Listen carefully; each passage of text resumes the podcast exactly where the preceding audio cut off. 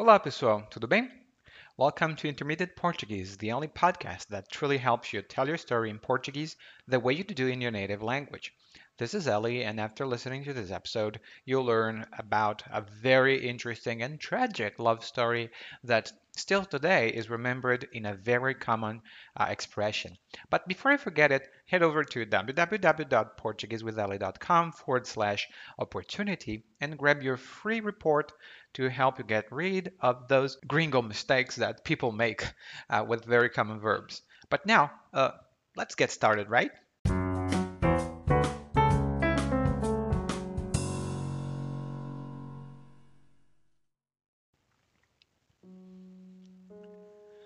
Ah, o amor. Ele sempre traz alegria, felicidade e às vezes morte. Hum. Eu quero que você imagine uma história de amor impossível. Todo mundo conhece uma história de amor impossível, mas essa daqui é um pouco mais impossível e você vai saber por quê.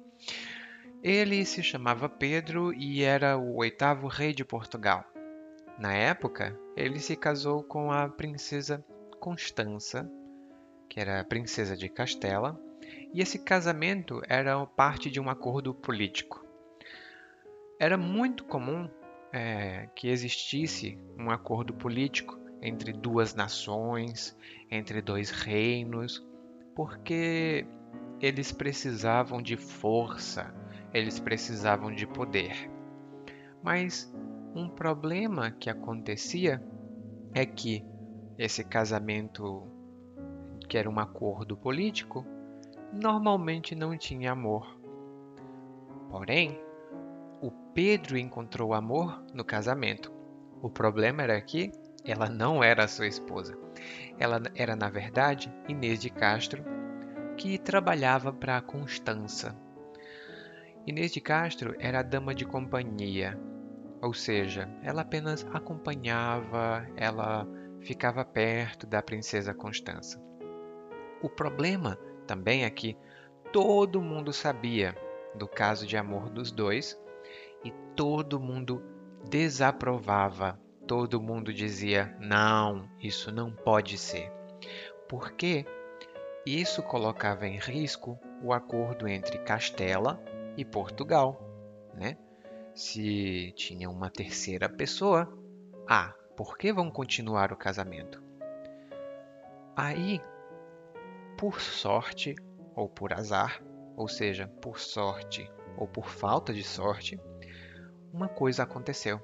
A Constança morreu. Ela bateu as botas. Ela foi para o céu. E o caminho ficou livre para o Pedro e para Inês de Castro. Mas na época, o Pedro não era rei, ele ainda era príncipe. Oh, isso era muito problemático. Isso, esse romance arriscava muita coisa.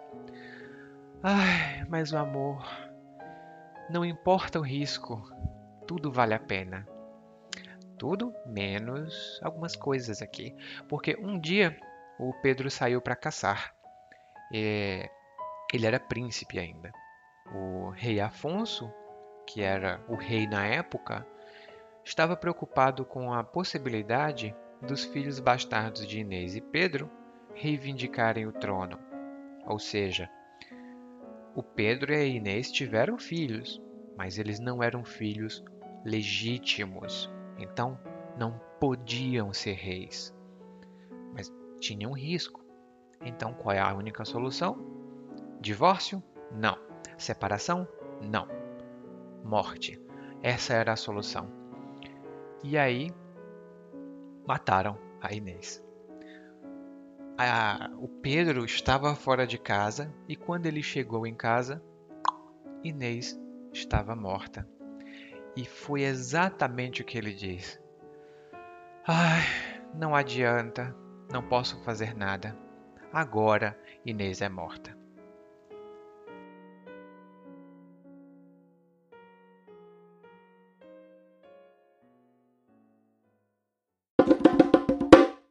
Agora Inês é morta é uma expressão muito comum ainda hoje aqui no Brasil.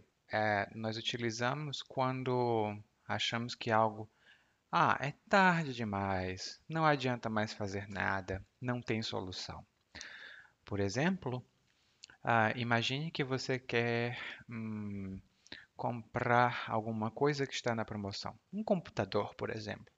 E você espera, espera, espera, e quando você vai comprar, o preço triplicou.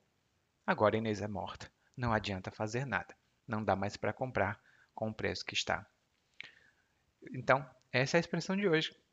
Se tiver dúvidas, sempre envie uma mensagem. Até a próxima! You just listened to Intermediate Portuguese, the only podcast that truly helps you tell your story in Portuguese the way you do in your native language. I hope that this helped you. And if you want to find out the secrets to learn Portuguese even faster, head over to www.portuguesewitheli.com slash gift.